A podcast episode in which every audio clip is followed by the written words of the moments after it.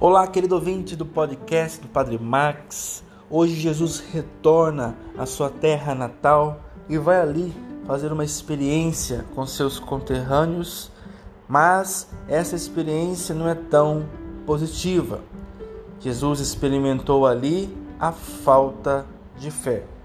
Como lemos nos versículos, não pôde fazer ali milagre algum. Estava admirado com a falta de fé daquela gente.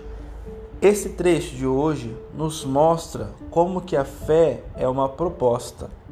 Aderimos e deixamos a fé no Cristo transformar a nossa vida, nos desligamos de toda forma superficial de análise do outro, como os amigos de infância, conterrâneos que conviveram com Cristo não conseguiram se desligar, e assim podemos fazer essa experiência de fé transformadora.